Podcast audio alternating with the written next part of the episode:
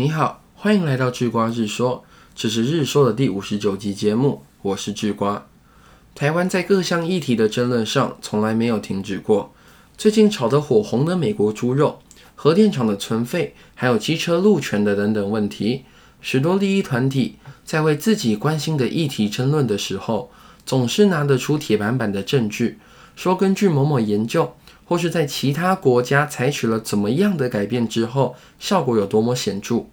但是政府啊，往往像是完全忽视这些具体的实证一样，不采取，或是只采取很小程度的改变。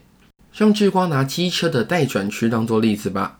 在台湾，机车是不能直接左转的，在一些较大的路口都会设置待转区。在台湾道路的最内侧啊，通常写着“进行机车”四个大字，这称为车种分流。但在国外，大多采用的是车速分流，也就是你要走哪个车道，跟你是汽车还是机车无关，只跟你的行驶车速还有要前进的方向有关。一些数据的具体表现也指出，车速分流的做法比起车种分流的做法更为安全，事故发生率下降，交通也变得更为流畅。那问题来了，明明车速分流的做法比较好，但为何政府迟迟不愿意改变呢？难道政府就是老古板，或者是无能吗？智瓜认为不是。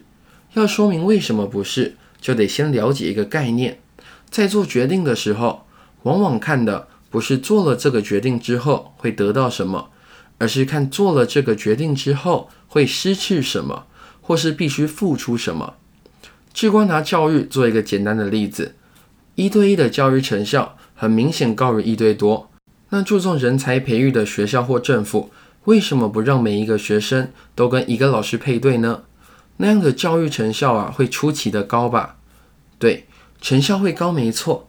但是老师的培育需要时间吧，老师上班也需要钱吧，教育老师如何教育的课程也需要大量的拓展吧。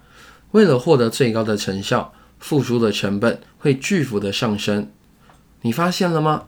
政府在做决策的时候，从来不会只看成效，而是看性价比。怎么得到最多并不重要，怎么在付出最小的成本下得到最大规模的成果才重要。理解这个道理之后，我们再回过头来看机车路权的世界。你真的认为政府不知道采取那些措施对交通会有改善吗？政府部门一定知道，但问题不在有没有改善，而在那种程度的改善值不值得付出这么大的成本？也许全面改善路权真的能让车祸的次数下降，但政府得付出些什么呢？得重新铺一次马路吧？也得重新宣传一次现在的政策吧。一些年纪较大的用路人也需要特别的去宣导吧。也许还得有好长一段时间分配警力维持道路秩序，这些都是成本，都要花钱。如果把这些钱分配给偏乡孩童，或是将这些钱呢投放到国防事业上，会不会比起改善路权产生更大的社会福利呢？智瓜不是不支持机车路权。只是很多支持者好像都把政府当智障，认为政府官员守旧城府就是不愿意改，而这就有点站着讲话不腰疼了。毕竟很多时候，如果我们不坐到那个位置上，是不会了解真正要考虑的事情到底有多么广泛。所以啊，要了解资源就是这么多，在思考如何分配资源的时候，必须更深入的纵观全局才行。